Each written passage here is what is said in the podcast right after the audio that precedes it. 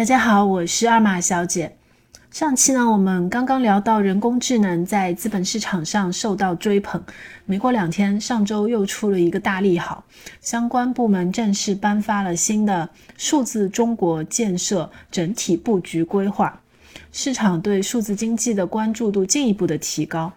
从去年十月开始，计算机包括信创、云计算这些细分的行业已经率先开启了一波反弹，到现在涨幅其实不小了。这些行业其实前两年萎靡很久了，去年甚至一度跌幅将近百分之四十，接近拦腰一半没有了。去年末我专门还录了一条声音，说今年投资基金的一个策略可以是买一个不被爱的基金。前几年越是跌得惨的，今年可能越是否极泰来。现在看起来，计算机相关的基金表现甚至有一点超预期了。最近有一种观点也比较热，认为数字经济可能是今年市场的主线之一。我最近也在和一些基金经理聊到这个领域，想概括一下他们的观点。主要呢有几点，我觉得很值得注意。第一点，去年。他们有一些调研，当时呢就可以看到 TMT 板块去年四季度开始已经逐步从底部周期中走出来。TMT 就是科技、媒体、通信的缩写。去年十二月份，很多公司业绩预告已经发了，计算机行业比较典型的公司四季度收入可能要占到全年的一半，十二月份的收入呢甚至占到四季度的一半。十二月当时很多人在发烧，大家都比较悲观。其实背后呢，可能体现了一点，就是有一部分业务可能会挪到今年来做。从基金经理调研的情况来看，二零二三年他们认为肯定是要好于二零二二年的，这是一个大方向的判断。中间呢可能会有各种各样的波折，但是这个大方向要把握住。第二点呢。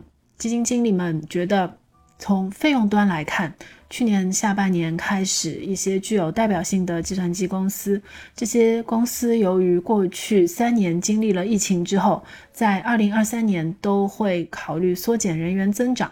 这一点无论在中国还是美国的互联网公司上表现的都很直接。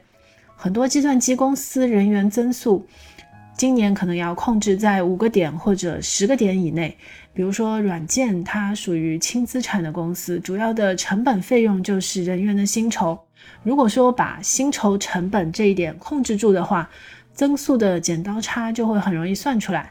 比如说，这家公司的收入如果有十到二十个点的增长，那么它的利润可能就能达到百分之三十到百分之四十的增长，还是很可观的。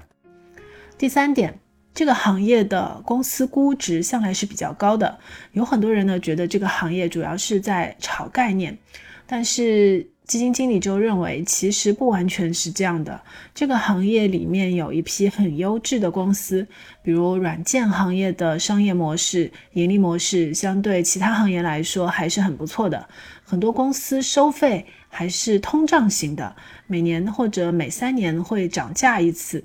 它并不是一个通缩型的行业，所以即使在行情比较差的时候，市场上也很少有估值特别低的公司。很多时候呢，也只是达到合理的估值而已。当市场比较热的时候，这个行业的公司的估值会非常高。所以呢，在选择公司的时候，对估值的把握还是有一些艺术的。第四点，要选什么样的公司？其实每个基金经理的选股口味是不同的，比如说有些基金经理他就会觉得比较喜欢行业里的中长期有成长性的公司，比如说云计算里面的 SaaS 就是属于这一类的。比较朴素的逻辑就是成长股呢最好还是有质量的成长。另外，这个行业的特性其实是波动非常大，风险也是比较高的。所以呢，对投资者来说，一般呢不要随便的去追高，也最好是以定投基金的方式来参与。基金经理的观点仅供参考，不构成投资建议。以上就是今天的分享。对基金感兴趣的可以关注我，也记得点赞、留言、转发哦。谢谢大家。